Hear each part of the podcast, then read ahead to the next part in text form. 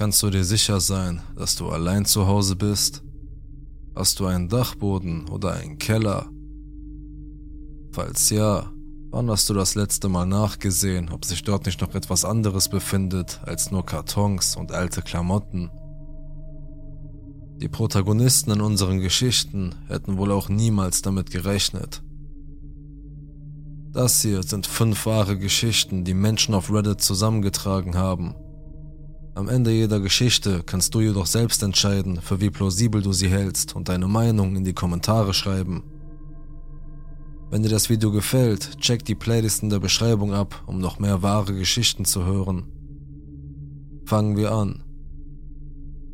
Der Dachboden. Eines Nachts während eines schlimmen Winters, in dem es ständig regnete und starker Wind herrschte, hörte ich, wie Kisten auf dem Dachboden verschoben wurden. Ich flippte aus und lag die ganze Nacht wach, weil ich diese seltsamen Geräusche hörte, die vom Dachboden kamen. Am Morgen stellte ich meine Eltern zur Rede und fragte sie, ob sie das gewesen seien. Beide verneinten und hatten keinen Grund, auf den Dachboden zu gehen. Sie gehen nur zur Weihnachtszeit dort rauf, weil wir dort den Baum, den Weihnachtsschmuck und andere Dinge aufbewahren, die wir zwar nicht benutzen, aber auch nicht wegwerfen wollten. Ich habe ihnen gesagt, dass ich Geräusche gehört habe, und beide haben mich abgewimmelt und behauptet, ich hätte mir das nur eingebildet. In der nächsten Nacht hörte ich die Geräusche wieder und in der darauffolgenden Nacht und in der Nacht danach. Eine ganze Woche lang erzählte ich meinen Freunden in der Schule davon und sie sagten, jemand müsse auf meinem Dachboden sein. Ich sagte ihnen, das sei unmöglich. Der einzige Weg auf meinen Dachboden war, die Leiter aus dem Schuppen im Garten zu nehmen und ins Haus zu kommen. Neben der Waschküche war ein Loch mit einer Platte, die es abdeckt, und so kam man auf den Dachboden. Nach dieser Woche, als das Wetter aufklarte und ich keine Geräusche mehr vom Dachboden hörte, vergaß ich es einfach, bis ich eines Tages meinen Schlüssel vergaß. Ich rief meinen Vater an, der auf der Arbeit war, und fragte ihn, ob irgendwo ein Ersatzschlüssel versteckt sei, mit dem ich reinkommen könnte. Er sagte mir, dass man über das Dach auf den Dachboden gelangen konnte er erzählte mir von einer großen Platte auf dem Dach, die man entfernen konnte, um auf den Dachboden zu gelangen. Es war auch recht einfach, auf das Dach zu gelangen, und mein jüngerer Bruder hatte das schon oft getan. Ich erstarrte. Jemand könnte auf den Dachboden gelangt sein. Jemand könnte eine Woche lang auf unserem Dachboden gewesen sein. Dann kam mir ein düsterer Gedanke. Was, wenn er immer noch auf dem Dachboden war? Ich machte einen großen Bogen und lief stattdessen drei Stunden lang durch die Nachbarschaft, während ich darauf wartete, dass mein Vater nach Hause kam. Ich erzählte ihm noch einmal von der Woche, in der ich Geräusche auf dem Dachboden gehört hatte und wie er hereingekommen sein könnte. Wieder wies er mich ab. Die nächsten Jahre waren gefüllt mit gelegentlichen Horrormomenten. Ich habe zwei Glastüren in meinem Zimmer, die auf den Garten hinausgehen und wir haben Lichter mit Bewegungssensoren im Garten. Eines Nachts schlief ich. Mein Hund schlief neben mir und ich lag mit dem Rücken zu den Glastüren. Plötzlich wurde mein Zimmer von Licht durchflutet. Jemand oder etwas war im Garten. Ich dachte mir nicht viel dabei, vielleicht eine streunende Katze. Dann fing mein Hund an zu knurren und ich erstarrte. Ich hatte ihn noch nie knurren gehört.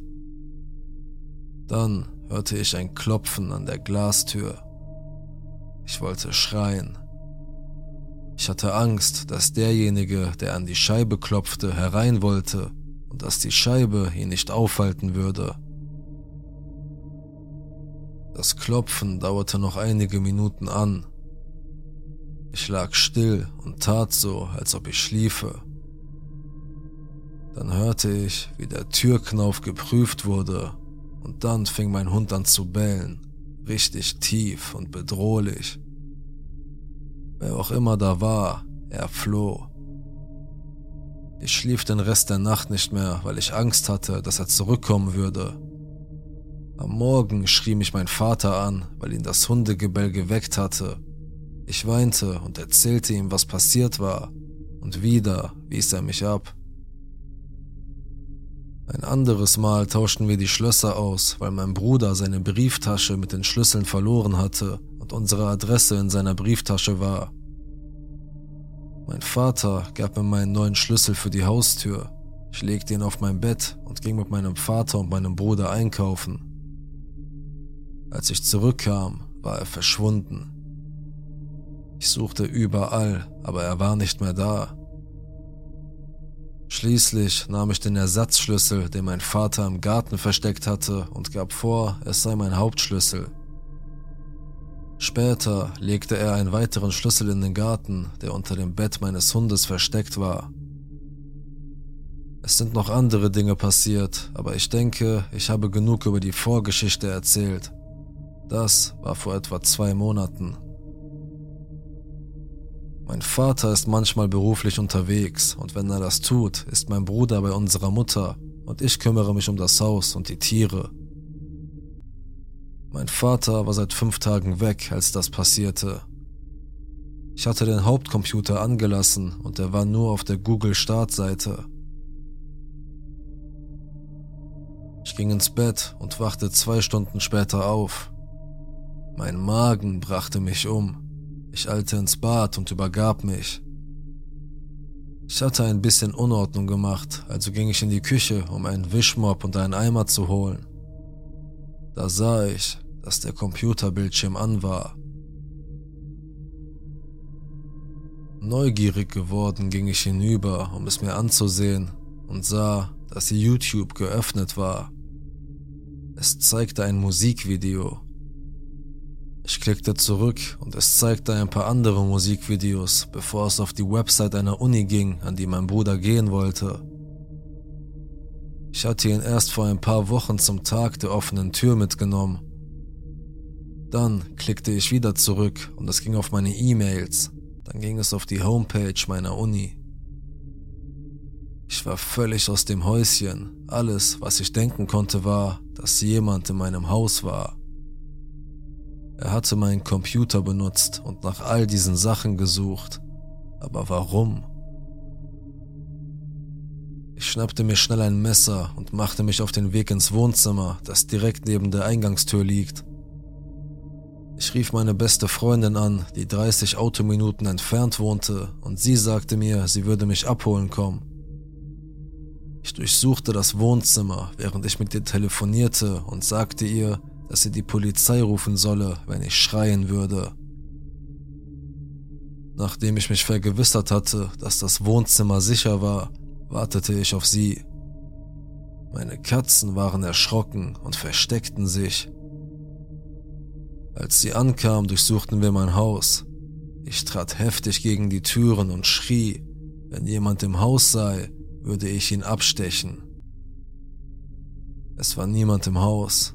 Ich war immer noch total verängstigt und meine beste Freundin sagte mir, dass ich die Nacht bei ihr im Haus verbringen würde. Ich hatte ein schlechtes Gewissen, meine Tiere zurückzulassen, aber ich konnte sie nicht mitnehmen, da sie Hunde hatte, die keine Katzen mochten meinem Hund gegenüber manchmal aggressiv sein konnten. Als wir gingen, kam mir ein Gedanke. Was, wenn die Person auf dem Dachboden war? Meine beste Freundin sagte mir, dass wir auf keinen Fall den Dachboden durchsuchen würden und nahm mich in den Arm. Ich rief nicht die Polizei und mein Vater kam am nächsten Tag nach Hause. Ich erzählte ihm, was gestern Abend passiert war, und er hat mich ausgelacht und mich wieder einmal abgewimmelt. Ich glaube, dass jemand auf meinem Dachboden lebt oder zumindest gelebt hat. Ich habe große Angst, über Nacht allein zu Hause zu bleiben. Ich werde euch auf dem Laufenden halten, wenn noch etwas passiert, und ich habe vor, nächstes Jahr auszuziehen. Also, an den Typen, der vermutlich auf meinem Dachboden wohnt. Lass uns nie wieder treffen. Das Doppelbett. Ich habe in einer historischen mittelgroßen Stadt in Florida studiert und wohnte damals in einem Doppelhaus in der Innenstadt, vielleicht drei Blocks vom Campus entfernt. Die Stadt ist dafür bekannt, dass sie ziemlich sicher ist und ich wohnte in einer ziemlich anständigen Gegend mit großen historischen Häusern in meiner Nähe. Diese Geschichte spielt vor etwa drei Jahren. Eine kleine Vorgeschichte, die wichtig werden wird. Das Zwei-Familienhaus, in dem ich wohnte, hatte eine verschließbare Eingangstür und sowohl die obere als auch die untere Wohnung hatten ihre eigene verschließbare Tür. Ich wohnte unten und hatte zwei Mitbewohnerinnen, aber in dieser Nacht war nur eine meiner Mitbewohnerinnen zu Hause. Wir kannten die Mädchen, die oben wohnten, sprachen aber nur am Rande mit ihnen. Als sie einzogen, betonten wir, wie wichtig es für uns war, dass sie die Eingangstür verschlossen hielten, und das taten sie auch brav. Ich und meine Mitbewohnerin waren also in der Nacht zu Hause, wussten, dass die Haustür verschlossen war und chillten. Irgendwann hörten wir ein Klopfen an der Haustür und merkten schnell, dass die Mädchen oben eine Pizza bestellt hatten. Später stellte sich heraus, dass sie die Haustür nicht abgeschlossen hatten, nachdem sie ihre Pizza bekommen hatten. Schließlich gingen wir in unsere eigenen Zimmer schlafen und da ich ein Doppelbett hatte, schlief ich oft mit meinem Handy und meinem Laptop neben mir im Bett. Ein paar Stunden nachdem ich eingeschlafen war, wachte ich auf, weil ein Mann über meinem Bett stand. Sobald ich merkte, dass ich nicht träumte, bemerkte ich, dass er schnell mein Telefon und meinen Computer von meinem Bett wegschob. Er bewegte meine Bettdecke und versuchte, in mein Bett zu kommen. Ich fing an, ihn zu fragen, wer er sei und was er hier mache. Ich war allgemein verwirrt, da ich noch halb am Schlafen war. Das Einzige, was er mehrmals zu mir sagte, war, dass er nur versuche ins Bett zu kommen. An diesem Punkt geriet ich in Panik, da ich natürlich an das Schlimmste dachte. Ich hatte gehofft, dass meine Mitbewohnerin vielleicht einen zufälligen Tinder-Typen eingeladen hatte und er ins falsche Zimmer gegangen war. Aber je mehr ich ihn befragte, war alles, was er zu sagen hatte, ich versuche nur ins Bett zu kommen.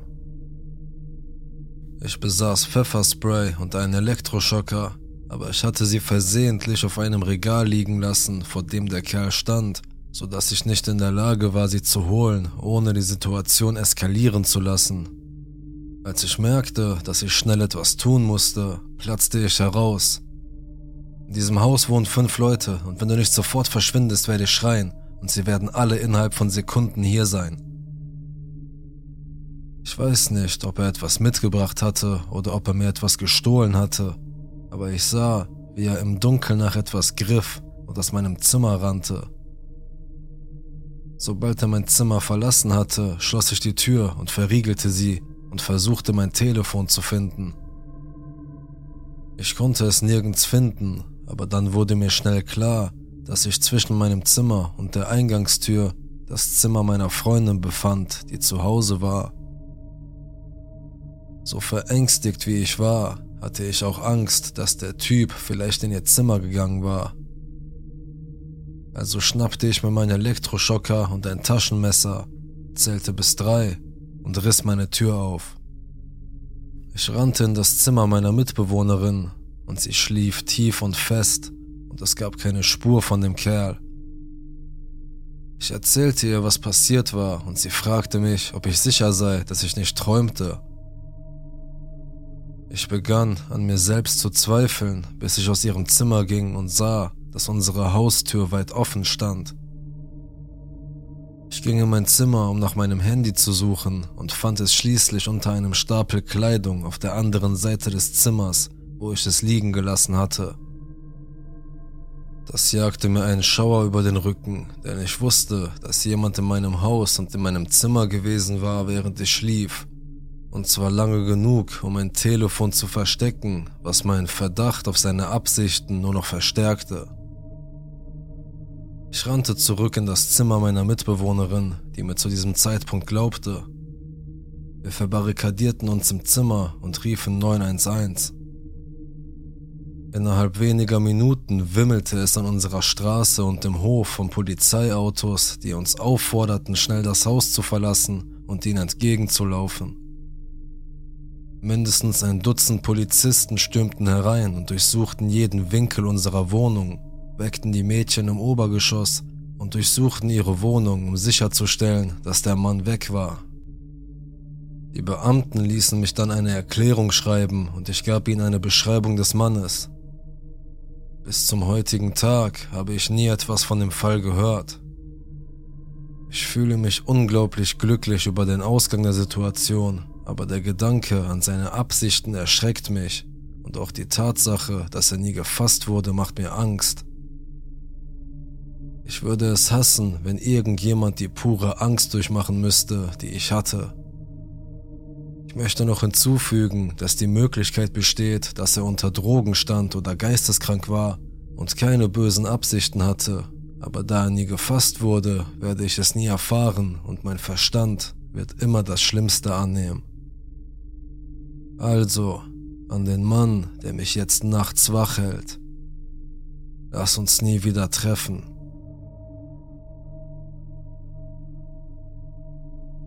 Hillbilly. Dies geschah also vor etwa 13 Jahren. Ich war damals 10, mein Bruder war 8. Wir waren in dem Jahr gerade in eine neue Stadt gezogen und der Walmart hier hatte diese Spielhalle in der Nähe des Service-Schalters. Jedes Mal, wenn meine Eltern uns zum Einkaufen mitnahmen, gaben sie jedem von uns ein paar Dollar und ließen uns in der Spielhalle spielen. Die Stadt hatte eine unglaublich niedrige Kriminalitätsrate und die Spielhalle befand sich im vorderen Teil des Ladens, wo Dutzende von Leuten einkaufen. Was konnte also schon schiefgehen? Mein Bruder spielte an dem Klauenautomaten, während ich an der Seite des Automaten stand und versuchte ihm zu helfen, die Klaue perfekt auf ein Stofftier zu richten, das er zu bekommen versuchte. Plötzlich kam dieser Hinterwäldler neben uns an den Automaten, warf ein Viertel Dollar ein und begann, die Kralle zu bewegen. Aber die meiste Zeit über nahm er Blickkontakt mit meinem Bruder auf und lächelte, ohne das Spiel zu beobachten. Er sprach nicht mit uns, sondern starrte nur und lächelte. Er hatte langes, dünnes, braun-silbriges Haar, das er zu einem lockeren Pferdeschwanz am Schädelansatz zusammengebunden hatte. Eine Truckermütze in Tarnfarben und einen langen, struppigen Bart. Ich erinnere mich lebhaft an seinen Geruch. Abgestandenes Bier, Aschenbecher und etwas, das wie süßer und doch saurer Dreck oder Pilze roch. Er versuchte Smalltalk mit meinem Bruder und mir zu machen. Wir wurden dazu erzogen, Fremden gegenüber aufmerksam, aber dennoch höflich zu sein. Schließlich langweilte uns das Spiel, was wir gerade spielten, und ich drängte meinen Bruder, mir zu einem neuen Spiel auf der gegenüberliegenden Seite der Spielhalle zu folgen. Einige Sekunden später folgte uns der Mann und stellte sich wieder einmal an den Klauenautomaten neben uns. Irgendwann kam eine übergewichtige Frau herein und sagte zu dem Hinterwäldler, was machst du da mit diesen kleinen Kindern? und grinste mich an. Er antwortete, ich versuche ein paar Stofftiere für sie zu gewinnen. Dann fing sie an, auf der anderen Seite von uns mit der Kralle zu spielen, sodass mein Bruder und ich zwischen diesen beiden seltsamen Hinterwäldlern eingeklemmt waren. Seine Bemerkung kam mir seltsam vor, denn vorher dachte ich, dass er vielleicht versuchte, etwas für seine Kinder zu gewinnen.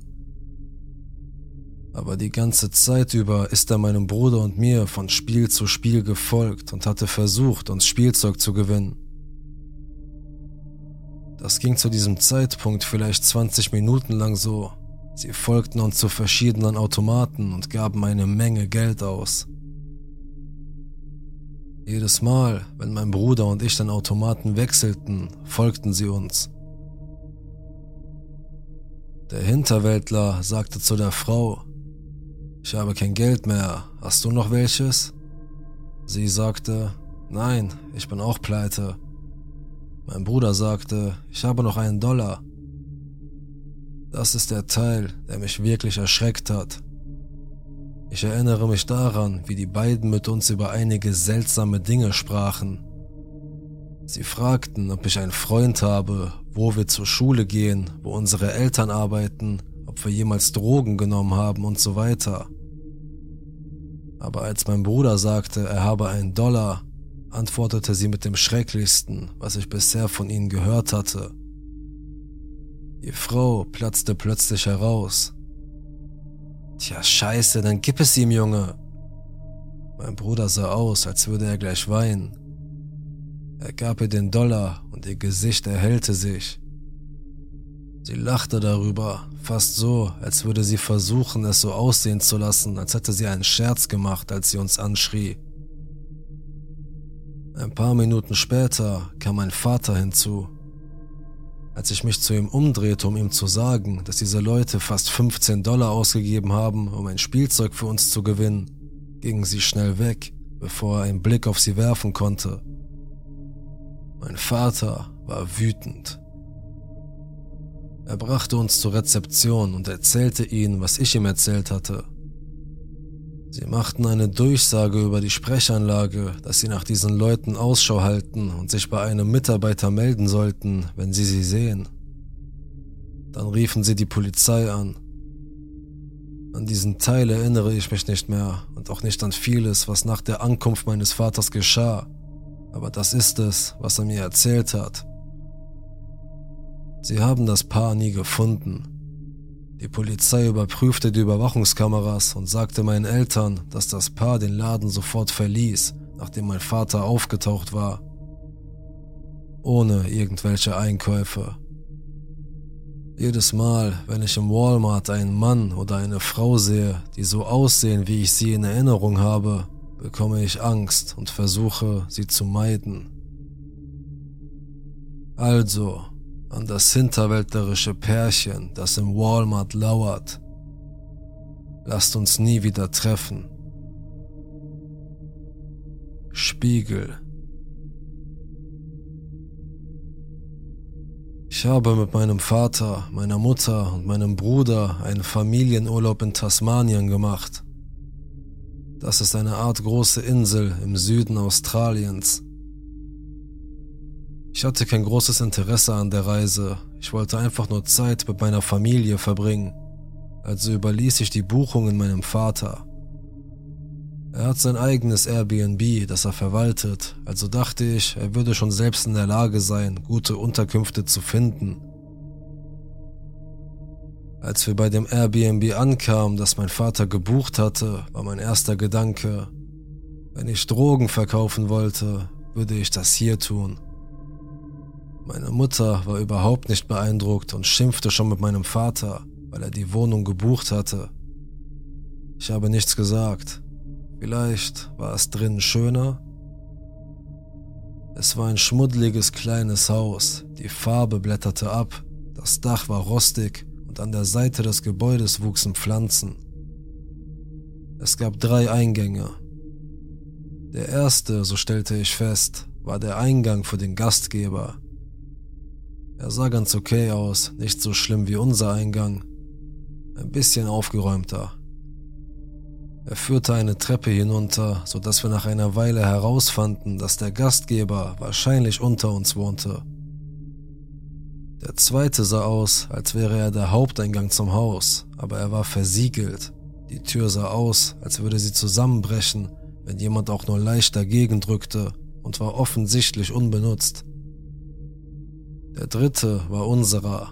Abgesehen von den überwucherten Pflanzen war er ziemlich normal. Es sah so aus, als hätte der Gastgeber das Haus irgendwie aufgeteilt. Sie wohnt unten, wir oben aber es gab eine Haushälfte im Obergeschoss, die nicht mitgerechnet wurde. Wir haben eingecheckt. Drin war alles in Ordnung. Es sah ein bisschen alt aus, war aber nicht von Anfang an unheimlich. Mir sind ein paar seltsame Dinge aufgefallen. Ich habe das nur meinem Vater gegenüber erwähnt.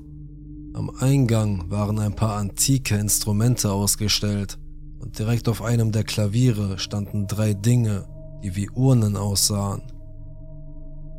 Ich mochte es also wirklich nicht, dass sie dort standen. Ich habe es meinem Vater erzählt und ihm gefiel es auch nicht, aber er ging hin und klopfte auf die Urne, um zu sehen, ob etwas drin war, aber er konnte es nicht erkennen.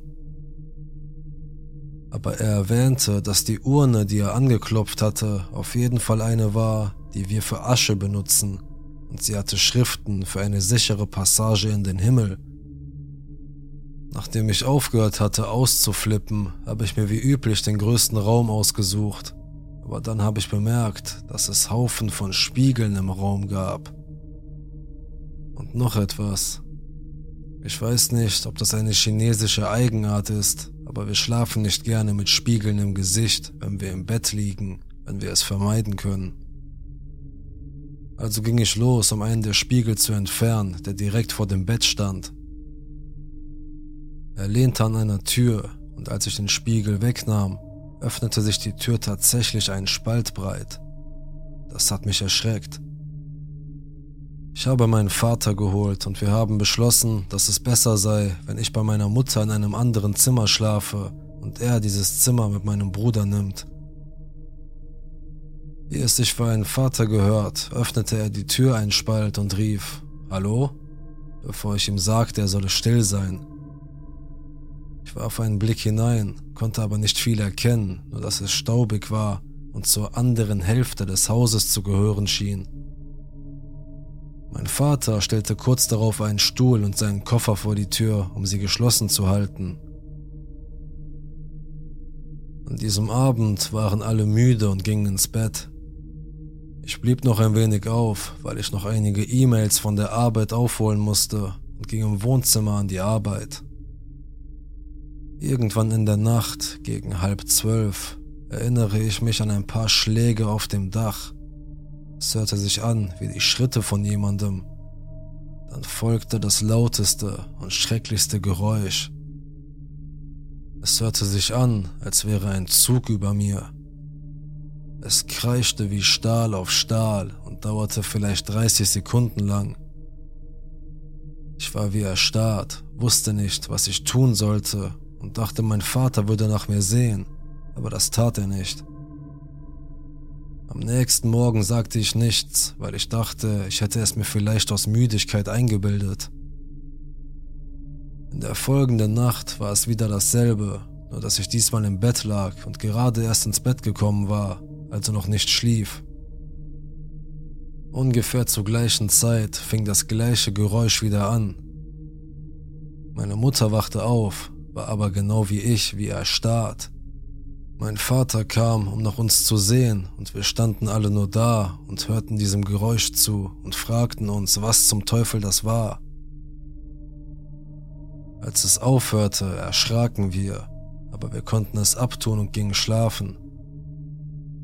Bevor ich einschlief, hörte ich noch ein schwaches Klopfen, das kurz darauf aufhörte. Am nächsten Morgen hatten wir eine Art Meeting, um darüber zu sprechen.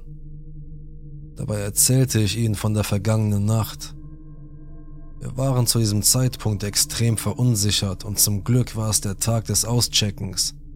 Wir sind einfach abgehauen. Wir haben nie herausgefunden, was es war. Das Unheimlichste war, nachdem wir gepackt hatten und weit weg von dem Ort waren, fuhr Papa aber er sah immer noch sehr verstört aus, also fragte ich ihn, ob es ihm gut ginge. Er sagte, jetzt schon, aber ich habe letzte Nacht nicht gut geschlafen. Ich fragte weiter und fragte ihn, ob es an dem Lärm lag. Er sagte nein, das habe ihn nicht sehr gestört, verglichen mit etwas anderem, das er erlebt habe. Was ihn am meisten störte war, dass er, als wir am zweiten Tag zu unserer Tour aufbrachen, seinen Koffer immer noch auf dem Stuhl stehen hatte, der die Tür seines Zimmers blockierte. Da er gerade geduscht hatte, ließ er auch das Handtuch auf dem Stuhl hängen. Er sagte, als wir zurückkamen, bemerkte er, dass die Tür leicht angelehnt war, der Stuhl sich leicht bewegt hatte und das Handtuch auf dem Boden lag, als ob jemand versucht hätte, es von der anderen Seite zu schieben. Ich zwang ihn, die Gastgeberin nach dem Geräusch und der Tür zu fragen. Sie antwortete, die Tür sei die Tür zu ihrem Kunstraum und der Lärm sei nur ein Opossum auf dem Dach. Ich glaube ihr nicht. Der Lärm war nicht etwas, das ein Tier oder sogar ein Mensch machen kann. Also, an das Ding hinter dem Spiegel. Lass uns nie wieder treffen. Eine Nacht im Auto. Nur zum Verständnis. Mein Freund und ich sind obdachlos und wir leben in unserem Auto. Es gibt eine Straße, die zu einem ruhigen Strand an der Bucht in der Nähe einiger Bahngleise führt. Es existiert nur eine Ausfahrt, sodass nicht viele Leute diesen Weg hinunterkommen. Es sei denn, es geht um den Zugang zum Strand um Leute, die zur Arbeit in den Industrieanlagen an der Straße gehen, um zu einem anonymen Alkoholikertreffen zu gehen oder wenn sie auch in ihren Autos schlafen. In der Gegend war nichts geöffnet, außer vielleicht ein paar Bars, und selbst die waren gut drei bis vier Blocks entfernt. Der größte Teil der Straße ist mit acht Stunden Parkplatzschildern versehen sodass normalerweise zumindest ein paar andere Leute dort übernachten, von denen wir die meisten schon einmal gesehen haben. Aber heute Abend waren es nicht so viele. Nur ein paar Fahrzeuge, die den Vorteil des Nachtparkens nutzten. Wir parkten etwas weiter die Straße hinauf als sonst, in der Hoffnung, eine bessere Internetverbindung zu bekommen. Es war etwa halb eins und wir entspannten uns, schauten mit dem Hund YouTube und wurden langsam schläfrig als wir hinter uns ein Auto mit ausgeschaltetem Licht heranfahren hörten. Wir deckten unsere Fenster rundherum ab, damit niemand hineinsehen konnte, aber wir konnten hinausschauen, wenn wir die Decke bewegten. Wir konnten die Scheinwerfer von vorbeifahrenden oder sich nähernden Autos sehen. Mein Freund sagte, es sei ein Lieferwagen, wir dachten uns nicht viel dabei und versuchten weiter unsere Sendung zu sehen, genervt von der lückenhaften WLAN-Verbindung. Auf der anderen Straßenseite wurden ein paar Worte gewechselt, wie es schien. Wir hörten drei oder vier Leute. Wenig später fuhr der Lieferwagen weg. Dann hörten wir ein Klopfen an meiner Seite des Fensters. Wir schalteten die Lautstärke des Laptops aus und riefen, ja? Stille. Also riefen wir, können wir Ihnen helfen? Aber wieder war nichts zu hören. In diesem Moment bemerkte ich, dass meine Tür unverschlossen war, also schloss ich sie schnell ab. Nach etwa 30 Sekunden Stille zog ich die Abdeckung auf, aber es war niemand da. Wie auch immer. Wir laufen manchmal Obdachlose herum. Die könnten uns für jemand anderen gehalten haben. Eine Zeit lang war es still. Dann konnten wir im Licht der Straßenlaterne durch den Spalt des Sonnenreflektors, der die Frontscheibe abdeckte, die Silhouette von jemandem sehen, der langsam um die Vorderseite des Autos herumging. Nachdem wir die Bewegung gesehen hatten, dauerte es noch eine gute Minute, bis wir ein leiseres Klopfen an der Beifahrerscheibe hörten. Diesmal zog mein Freund die Abdeckung fast sofort herunter und wieder sahen wir nicht, wer es war. Gleich danach klopfte es wieder an meiner Seite. In diesem Moment wurde uns klar, dass sich noch mehr als eine Person um das Auto herum befand. Zwischen dem zweiten und dritten Klopfen hatte eine Person keine Zeit, von der Beifahrerseite zu meiner Seite zu gelangen, und wir hatten zuvor mehr als eine Stimme gehört. Ich fing an zu denken, dass vielleicht nicht alle zurück in den Van gegangen waren, bevor er losfuhr. Nach dem dritten Klopfen zog ich meine Fensterabdeckung wieder fast ganz herunter, da ich mittlerweile sehr verärgert und nervös war. Da war ein dünner weißer Mann, wahrscheinlich Mitte 30 bis Anfang 40, der eine Taschenlampe in der Hand hielt und etwas anderes, unbeholfen in der anderen Hand. Fast so, als würde er es unter seinem Pullover aufbewahren, aber wir konnten es nicht ausmachen. Die Fenster waren beschlagen, weil wir bei geschlossenen Fenstern atmeten, so dass es wirklich schwierig war, etwas zu erkennen. Er sagte, Hey, ich brauche Starthilfe. Wir sagten, tut uns leid, wir sind gerade dabei zu fahren, wir haben es eilig. Er wurde frustriert und jammerte. Komm schon, ich bin schon seit Stunden hier unten. Okay, wenn er schon seit Stunden hier unten war, warum hatte er nicht uns gebeten, ihm etwa 45 Minuten vorher zu helfen, als wir anhielten, parkten, unseren Hund zum Fressen rausließen und unser Bett aufstellten? Oder zu irgendeinem Zeitpunkt versucht, das Auto zu starten? Wir hörten nie einen Motor hochdrehen, einen Versuch, den Motor anzulassen oder sogar das Klirren von Schlüsseln. Ein weiterer Grund, der mir Angst machte, war, dass ich nur ihn sehen konnte. Er sagte, er brauche Starthilfe und sei schon seit Stunden hier unten. Ich konnte deutlich hören, dass mehr als eine Person in der Nähe war, aber wir konnten sie nicht sehen. Aus irgendeinem Grund standen sie außer Sichtweite und machten sich nicht bemerkbar. Danach murrte er und ging auf die andere Straßenseite zu einem weißen Auto mit schwarzen Felgen, das wir schon einmal gesehen hatten, aber nicht mit ihm in Verbindung brachten. Ich hatte ein ungutes Gefühl im Bauch und obwohl alle Scheiben beschlagen waren, startete ich den Wagen und sagte meinem Freund, er solle anfangen, die Scheiben zu wischen, damit ich etwas sehen könne, und ich fuhr einfach los. Wir hatten das Gefühl, dass die ganze Situation etwas Unheimliches an sich hatte. Aus irgendeinem Grund versuchten sie uns dazu zu bringen, eine Tür oder ein Fenster zu öffnen. Als das nicht klappte, reagierten sie nicht, weil sie sich noch keinen guten Grund ausgedacht hatten. Nach ein paar Versuchen, uns dazu zu bringen, die Tür zu öffnen, erzählten sie uns eine rührselige Geschichte. In der Hoffnung, wir würden aus dem Auto aussteigen, damit sie entweder das Auto stehlen konnten, während wir versuchten, ihnen zu helfen, an meinen Freund herankommen konnten, oder sie wollten uns wegen des Laptops ausrauben, den sie sicher hören und durch das Leuchten des Bildschirms sehen konnten. Die Möglichkeiten sind beunruhigend und endlos. Oder vielleicht war er nur ein Typ, der zufällig um ein Uhr nachts seine Starthilfe brauchte und ich bin der Unmensch, der einen armen Kerl dort unten am Straßenrand zurückgelassen hat, richtig? Wir sind zu McDonald's gefahren, um etwas zu essen und haben in der hinteren Einfahrt eines Bekannten geparkt, damit wir nicht mehr direkt im Freien stehen. Das Schloss an unserem Kofferraum ist vor kurzem kaputt gegangen und wird nur noch mit Seilen zusammengehalten. Die meisten unserer Habseligkeiten befinden sich darin, weshalb ich mir Sorgen mache, dass wir dadurch ein leichteres Ziel für Diebe werden können. Am nächsten Morgen waren wir wieder dort und das weiße Auto mit den schwarzen Felgen stand immer noch da. Nur war jetzt die Heckscheibe eingeschlagen und der Mann war nirgends zu sehen.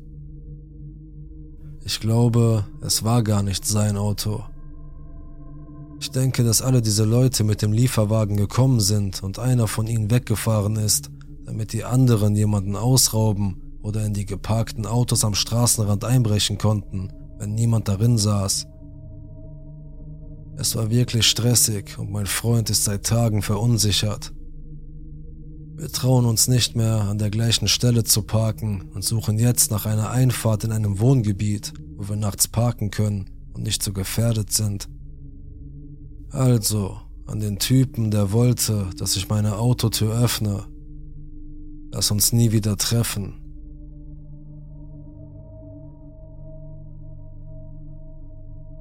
Das waren also die fünf Geschichten. Was denkst du? Welche von ihnen erscheinen dir plausibel, welche eher nicht? Schreib deine Meinung in die Kommentare und abonniere den Kanal, um kein Video mehr zu verpassen. Man hört sich,